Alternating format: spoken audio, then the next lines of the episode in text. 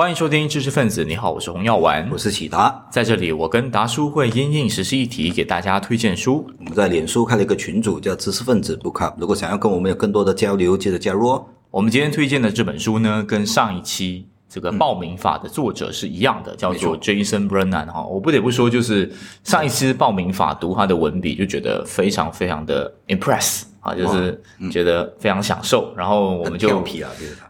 就也直接推了一个他更加更早前更出名啊成名作啊，叫做《反民主》（Against Democracy）。好，那这本书其实呃我没有记错的话，它的那个出版时间点大概跟英国脱欧的那个情形是有关的哈啊。但呃我们在谈这个反民主。呃的理由跟他实际上反对的是什么之前呢？我觉得我们先来谈谈啊。我们一般上为什么我们会支持民主？那达叔，你为什么觉得人会支持民主这个政治制度？呃，坦白说，还不是很多人支持民主。我认识的人当中，我我还觉得支持民主的是少数。好了，我们说一般一般大家支持民主的理由是什么？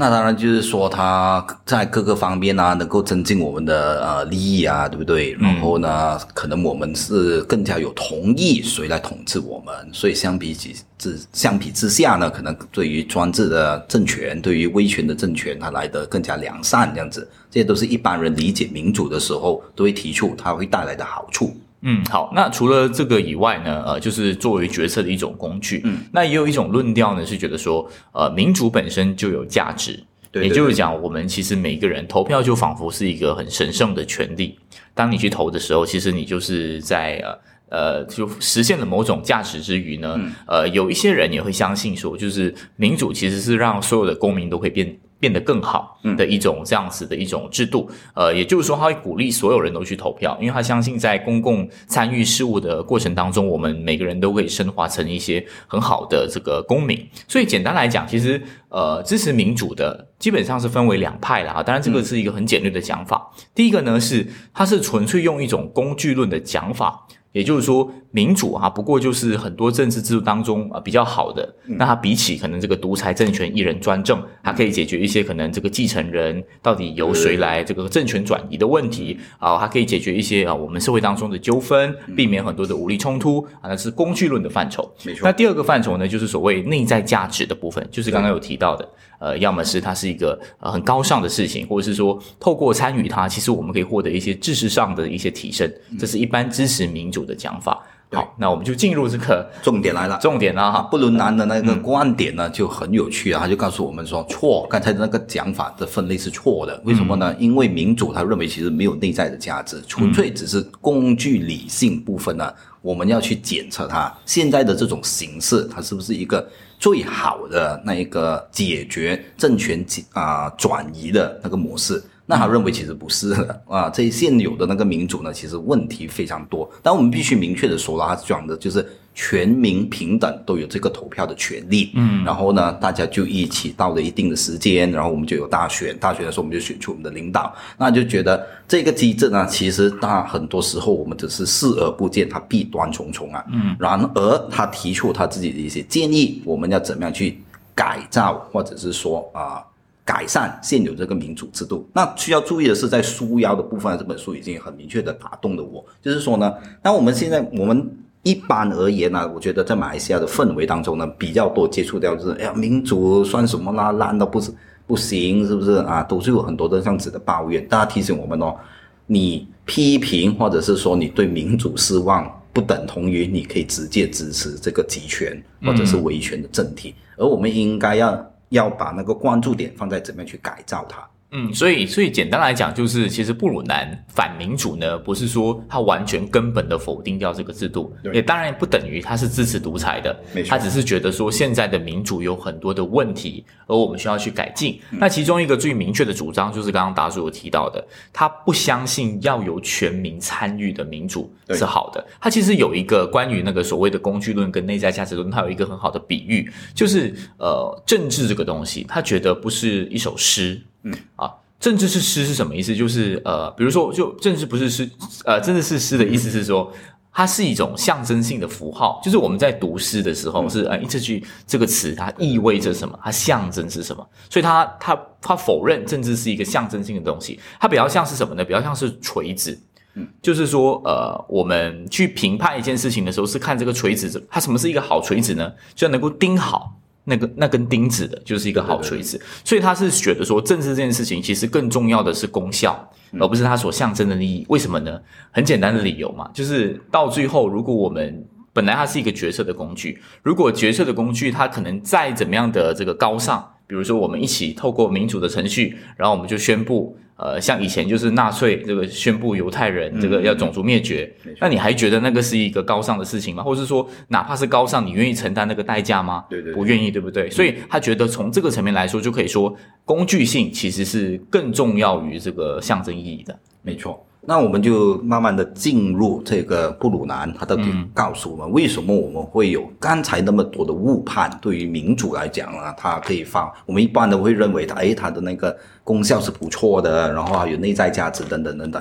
那就回到来哦，其实我们可能没有搞清楚社会的成员组成的。那个成分是怎么一回事？那他就把这个社会的成员呢分成三种类别。那这三种类别呢，我们是一定要先搞清楚有什么人会参与到民主当中。如果我们不去搞清楚什么人会参与到民主当中，更加就不可能确定民主会产生什么样的那个效果。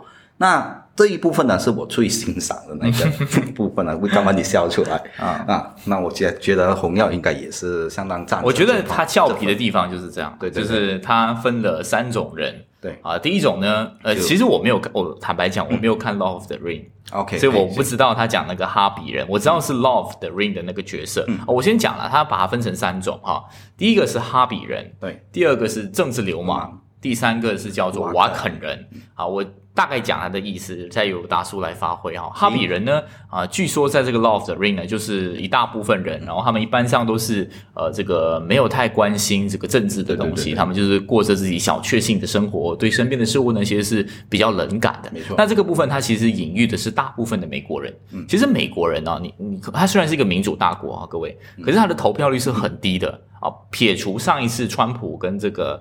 呃，拜登啊，之之前呢，一般上来讲，他们的投票率是百分之四十而已哈。啊，就是他们，你去问每一个这个当地人谁是总统啊，可能会搞错的。然后在一些很根本的一些事实，比如说民主党更倾向于这个环保啊，还是堕胎啊，啊，还是共和党啊？他的那个政治主张，他们可能都可以截然的搞错的。他们就是一群呃，你可以说是嗯，他们就是没有太关心政治。但这个部分其实他有做一层背书，我不知道达叔有没有注意前面的部分。他就是其实他对于政治的想象，他也不觉得是每个人要参与的嘛。他就是说呃，他有一个引言的，我忘记的是。那个名哪个名人所讲，他就说我的父辈会积极的搞政治，所以呢，我这一代可以搞科学，可以搞商业。那我这么努力搞科学跟商业是为什么呢？为了我的下一代可以搞艺术，可以搞一些更这个更高尚的东西。换而言之，其实他在那个金字塔的结构当中，他觉得一个合理的社会，其实本来就是当你的。整个社会更成熟了，是没有太多人愿意关心政治的，嗯。啊，但某种意义上来讲，这个就是美国民主，呃，他们很自豪的地方，就是你无论换谁上去，这个国家基本上都没有问题，对对，啊，这是这个哈比人啊发挥太多。第二个呢，就是这个政治流氓，政治流氓呢，他就有点像是一些球赛的球迷，嗯，好，就是说，呃，他很热衷于政治。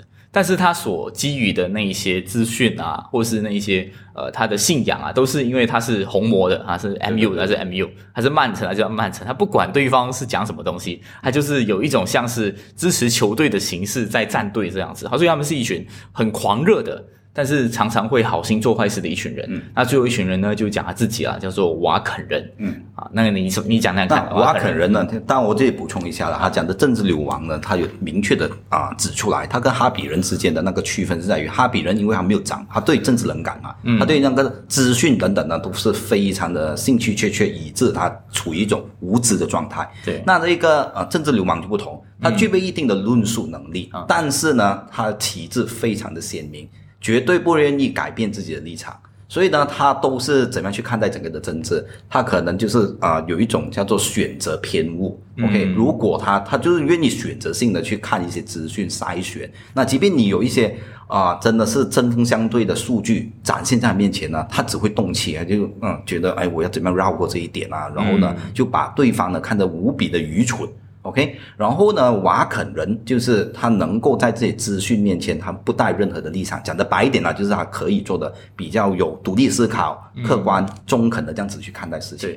那针对这个，那就让我发挥一下了。针对这一点，为什么我会比较有感兴趣呢？因为呢，作者明确的提出啊，我们其实往往呢有一种跳跃的那个想象，就是我们认为，诶，如果大部分人是哈比人的话呢，呃，如果我们在很多的形式当中啊，就是呃有这个瓦肯人出现啊，那我们不是可以让大众从这个愚昧的过程，那慢慢的告诉你民主的决策你应该怎么样做的？那你即便你处于无知，你也可以在这个民主的过程当中呢，学习到更多的知识。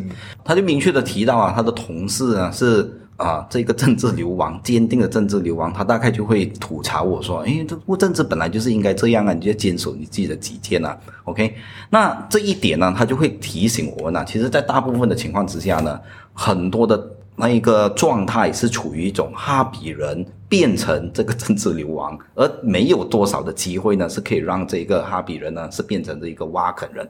那谈到这这个政治流亡啊，我就提一点了，就是流氓啊，流氓。OK，不好意思，就是发音不准。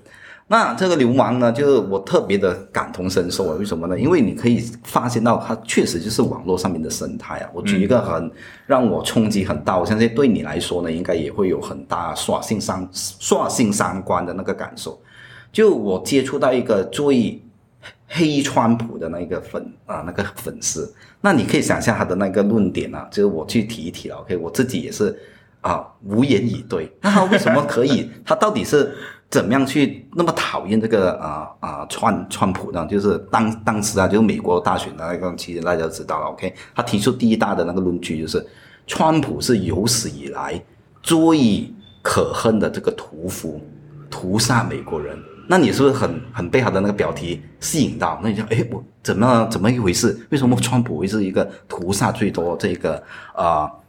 啊，平民的这个总统呢，你去看哦，原来他是把怎么样讲的，就是把黑命贵的运动，然后再把这个啊疫情啊大肆的这个爆发，所以就你看到这个疫情，他就每天就他更新帖啊很快，就是跟讲看美国今天死了多少人啊，所以这些人呢都是因为川普总统啊无能。啊，然后就管理不当，所以这些人全部就是啊死于他的啊这一个啊怎么样讲他的那个无能的统治之下。嗯，那当然就有人就立刻吐槽，就反驳他，就在脸书面留言了，就是说，哎不对啊，这个美国明明就是啊。州的权力是非常大的，然后你的医疗管理很多时候的中央政府是管不着的，不是说他没有做任何事情，那他就有第二招啊。第二招，因为他是一个很虔诚的这个基督徒，他就会立刻发一个祷文，他就写的很认真的。OK，我我没有开玩笑，但是他就这样子的表态呢，就很招引仇恨，了就会这个写主啊，我希望我们这一些呃我的弟兄们啊，快快远离这一个啊愚昧，让主呢是赐予他们的智慧的力量。我就调侃呢，不是调侃，他真的是很。他真的是很真诚的认为，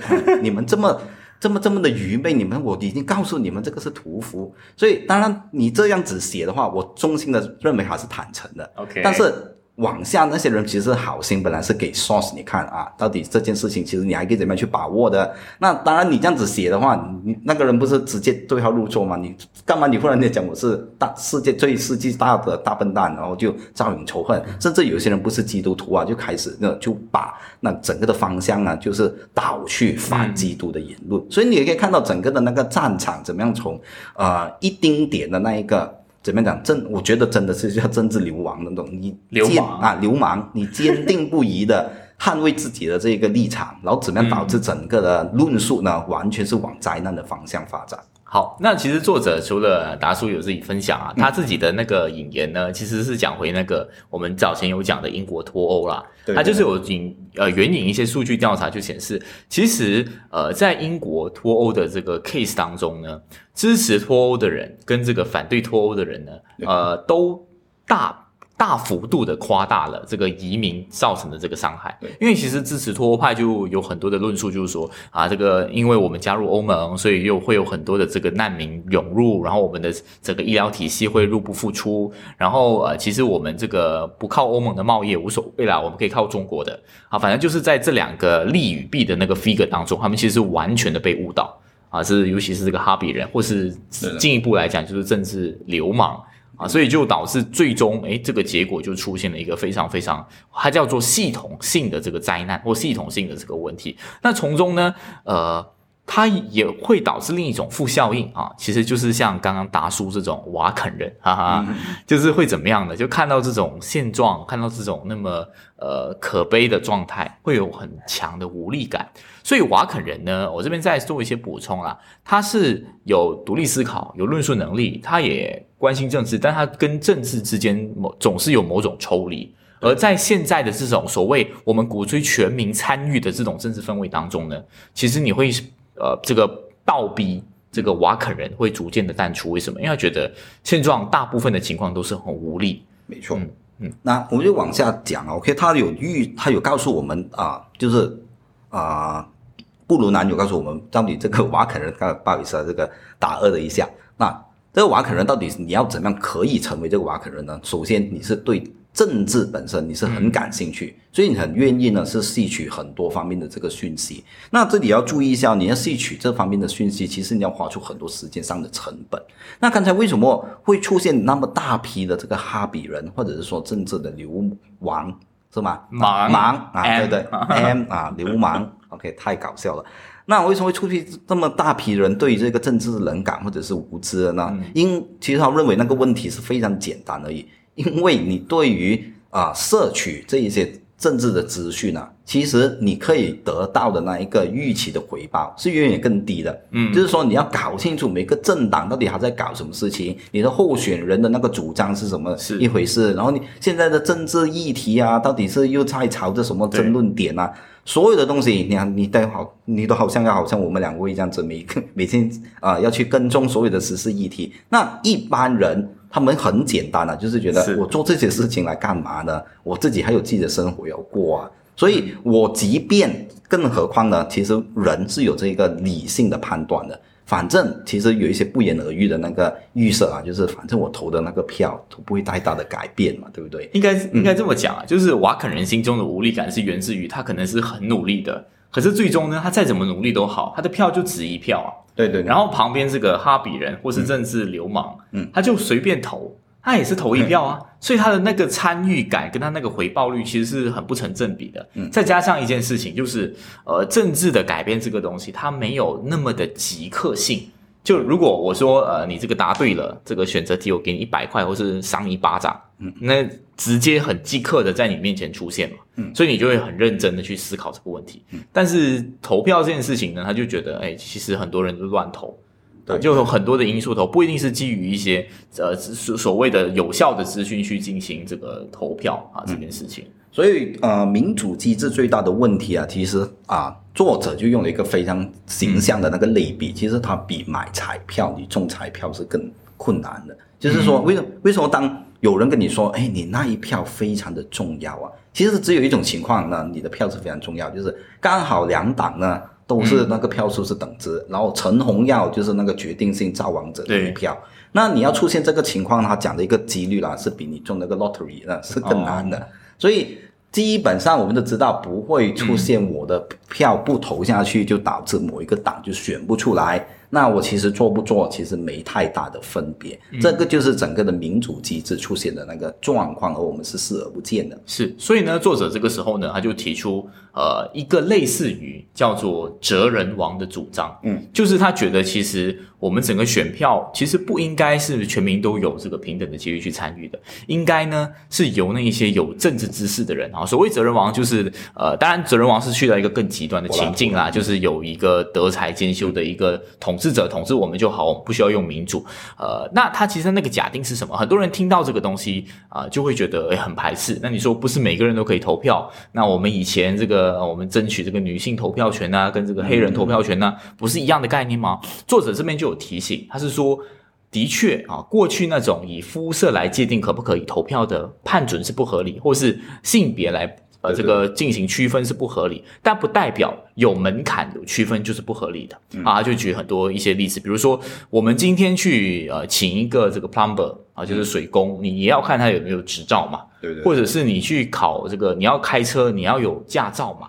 那何况是政治这件事情，政治东西，有些人就是说，呃呃，就是从一个很自由主义的角度，就是我我自己做的事情我自己承担，那没有影响到别人，那那你要怎么做是你喜欢。可是政治这个东西不一样哦，就是如果有一群这个疯狂的人，做出了一些这个对国家不利的判断，那你是在这个国家的一份子当中吗？其实你也会牵涉在里头啊。对对那凭什么？呃，政治投票这么重要的事情，你不可以设下一个知识的门槛的。所以作者其实他呃的主张，前面我们提了，他反对全民参与，嗯，然后他说，其实应该是让一些固有阶层可以参与。当然，那个形式是零零总总了。哈。我记得其中一个就是，可能每个人都可以投，可是有一些特定的阶层呢，他的一票等于两票，那他的话语权就比较大。他觉得这样子才是一个比较合理的安排，也能够修正很多我们现在民主所遇到的乱象。当然，我也在提了，因为他只是处于一种开放的那一个态度啊，他认为这一个机制是一定要改善的。那要改革它的话呢，他处于一种开放的态度，怎么样去改革它？他暂时呢，当然他有他自己的知识精英制，对不对？对对但是呢，他有另外一种说法，就是刚才洪药师说，呃，可能有一些人，我们让他可以投两票。那我比较赞许的是，反而是另外一个方案，就是说，哎，是不是？啊，全民都有这个投票权，但是那个投票的决结果啊，某一个阶层就是你多一个门槛，他可以否定掉这一个，或者是审议这一个结果。嗯那这我觉得这一个方面反而比较能够打动我。嗯那往下了，当然他就会去提到另外一些面向，关于我们怎么样去捍卫这个呃民主，其实还有一个很重要的机制，就叫做审议民主的。那审议民主呢，是当下呢发比较新的一些发展，然后就去捍卫说，诶，民主其实还有其他的那个呃变奏啊，或者说它也有改良的版本。那这也是我非常相当欣赏的那个部分，因为很能够契合我对审议民主的一些观察。就是他说，不过你进之前呢，我就忍不住要补充一句，可以，就是所谓的那个知识那个部分哦，当然有这个所谓的呃，刚刚我举了这个水工的类比跟驾车的类比，但我觉得更能够器重的一种讲法是这样的，就是呃，我们一般上都不会允许十八岁以下的人或是特定年龄以下的人去进行投票嘛，原因是什么？就是因为我们会假定他的心智不成熟，他对于这个社会的了解不够多，或者是他活在那个家庭。那如果你给他一票，其实就等同于是他父母多了两票这样子啊。所以如果我们可以以致死作为一个判准来区隔年龄比较小的人，他不觉得我们哪来去区隔这个年龄比较大的有什么问题？好，我再补充这个。哎，审议民主怎么样？那审议民主呢？简单来说，就是有一个这样子的一个想象啊，就是其实就哈布马斯的，还有一个叫科恩的一个重要的政治学者，就提出了这样子的一种设想啊。那如果我们对于每一个的议题，我们有一个公开的议决，就是大家都要参与讨论的。然后你有不同的立场，然后你就要提出你的意见、你的看法。那如果呢无法取得共识的话呢，我们就用投票的办法去做出这个决定。那整个的过程当中，是不是有很很有可能是让所谓的哈比人啊，对不对？然后你可能你你不知道你自己的那个盲点在哪里，然后有通过讨论过程当中，你对事情是越来越了解的，然后你更加能够参与当中，就整个的。政策是由你制定出来，所以你有参与其中，所以你应该不会呢是随便做出任何的决定。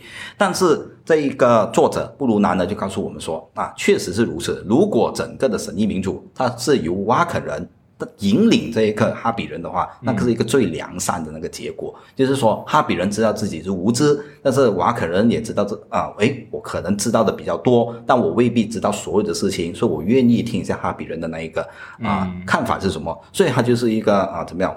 互惠互利的啊，就是交易相长的那一个过程。嗯，所以在这样子的状况之下呢，这一个审议民主确实是会出现一种良善的结果，但是现实当中，他认为是没有可能出现这样子的情况的。更多的时候呢，是哈比人在整个的过程当中黑化，就变成了政治的那个的流氓、嗯啊。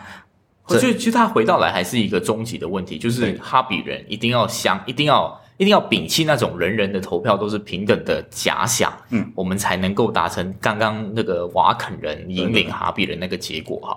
不过针对这个所谓知识精英的部分啊，其实我我自己的设想是，诶，其实我们的民主有的时候啊，其实也是有贴近这样的想象，这个是我自己心中的疑惑。比如说，很像美美国的这个呃这个所谓的选举，嗯，他们早前的时候我没有记错的话，他们就是有一点担心会有所谓愚民的现象出。出现，对对对所以他们就是有代议制的概念嘛，嗯，就是我选了一些我相信的人，然后他们就会做其他种种零零总总的这个决策，嗯。啊，所以其实呃某种意义上来说，我觉得呃作者所谓的知识精英论也没有那么的完全崭新，嗯。他可能只是他希望在这个基础当中再把它推得更靠向知识精英的部分，因为我们现在其实老实讲，我们也不是所有的选民一决所有的事情嘛，嗯。我们就是选我相信的人。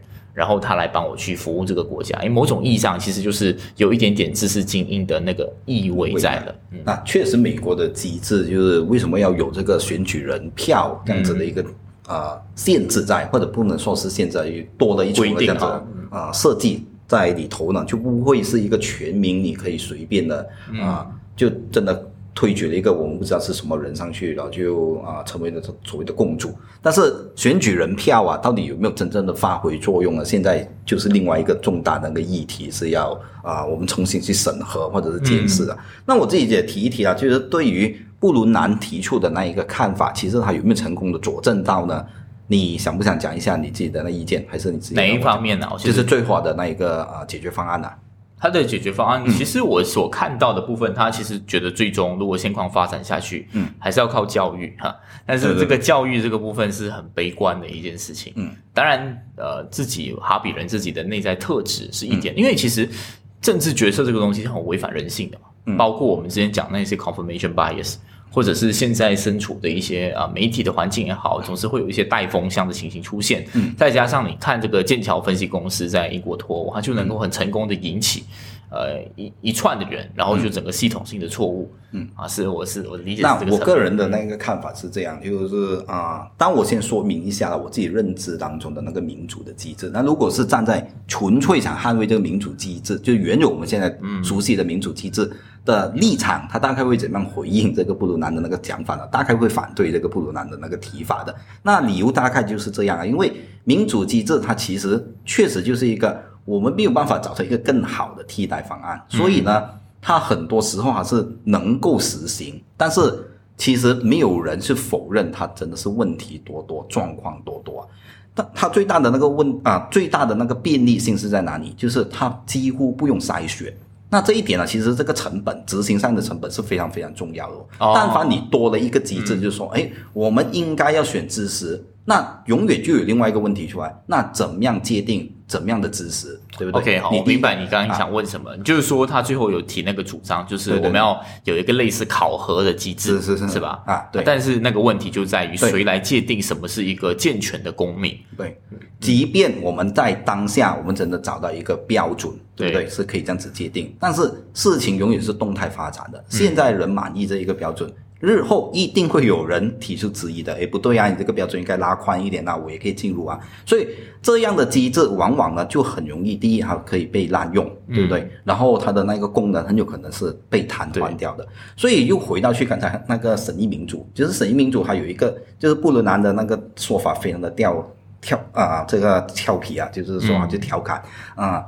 因为啊，现在所有的实证啊，都检视出这一个啊，神经民主想的太过的理想化了。因为当中有很多的细节没有去注意到，就是说，哎，其实很多的人呢，他其实不敢表露自己的那个立场。当我发现，哎，原来那个红药是支持叉叉叉的，我是支持 Y Y Y 的，对不对？然后红药竟然带了很多的人来，那那我怎么样讲得过他？那我就隐藏我的那一个看法，或者是在。表达的不是在我们呃参与这个呃讨论的过程，各自只是表述自己的喜好，嗯，那其实是任何讨论都没有的，就是说啊，OK，我知道你会说支持叉叉叉，那我也告诉你啊，为什么我支持 Y Y Y，所以大家就哦好，我们没有办法取得共识，那我们就表决嘛，表决就一定是要赢的哦，对不对？那久而久之，我一直支持 Y Y Y 的，我就一定会退出这样子，我觉得没意思嘛，对不对？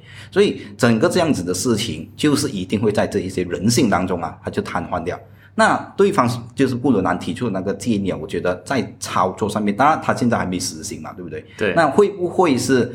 啊，又出现他对那一个审议民主那个调侃呢？就是因为审议民主的捍卫者就会讲啊，确实很多实证呢，我们是证明了这件事情失败，但这个失败只能说明了我们还没找到对的方法，怎么样去处理这个审议民主。所以只要我们找到对的方法呢，这些选民变得更加聪明了，我们审议民主就成功。那这个不能来讲，就言下之意就说，如果你完全不计较这个时间成本的话，任何方案都一定会成功。其实布伦南在前面就有提到，他是一个。它不是一个完美世界的想象者，就是很多的理论，民主的理论啊，就是有一个假定，就是每个人都可以变成一个理智人啊，就是所谓的那个神意为什么可以成功的那个结果嘛，所以他其实是比较悲观的。不过针对他提的方案呢，其实还有一个东西是更极致的，是呃，我会比较担忧的，就是那个标准。由谁来制定是一个问题。那如果你想象是一个知识精英，只有一少群人，就有一点像是变成以前那种寡头政治。对对对那他会不会有一些呃，就筛选到某种你你信奉某种政治形态，那你就是这个很低劣的。嗯，比如我们讲啊，复制以前那种列共的那种行为啊，就是你信奉一点共产主义，你就是一个很低劣的公民。嗯，会不会出现这样的结果呢？诶，搞不好这个呃，其实所谓的那个知识精英就会变成威权。当然，这个部分布伦南有在前面有做一层防线了，他就是说我觉我也不乐见这件事情，但是他的结果呃，这样听起来貌似就会有可能变成这种情形。短期而言可能很理想，但长期而言，呃，知识精英会不会垄断所有的政治权利啊？这个也是非常令人呃可以去想想的。没错，最后的部分我想提一提啊，就是最后我们把布鲁南的那个方案推到极致啊，和这一个捍卫现有民主呃体制的那个概念呢，是做一个比较，那你就很有可能发现到那个利弊其实比不到出来的。因为布鲁南的那个情况啊，他提的那个方案很有可能会出现刚才我所说的那个状况，所以呢，他是也是可能是一个呃被滥用，然后有权力呢过于集中在某一个群体这样子的那个问题在。那民主这里呢，当然也有很多的啊、呃选民啊是处于一种愚昧无知的状况啊，容易被人家操弄啊，就乱乱做出这个选择等等，所以都有很多的状况。所以这两个弊害到底要怎么样比呢？看来我们还是处于一种非常，我觉得还是不太乐观的那个状态，好像也没有找到很大的那个出路。对，好，那我觉得其实布鲁南的书给我一个很大的冲击，就是打破了那种每个人都要选票的这个假定。对对对啊，那以后我可能去支持一些全部人要投票的议题，我会比较小心。没错啊就是这样了哈。那我们今天的分享就到这边了。啊，我们其实也开通了这个 PMC 的付费群，那我们会在下个星期二呢进行这个监督资本主义的呃读书会。那如果你加入的话呢，我们会把你加进群组，那也可以跟我们一起来啊、读书，然后增进一下自己。呃，每个月啊、一杯咖啡的价钱啊、除了支持这个独立思考的节目之外呢，呃，也希望可以给你一些呃中国因素以及实时分享议题的收益啦。那今天就这样，拜拜。拜拜。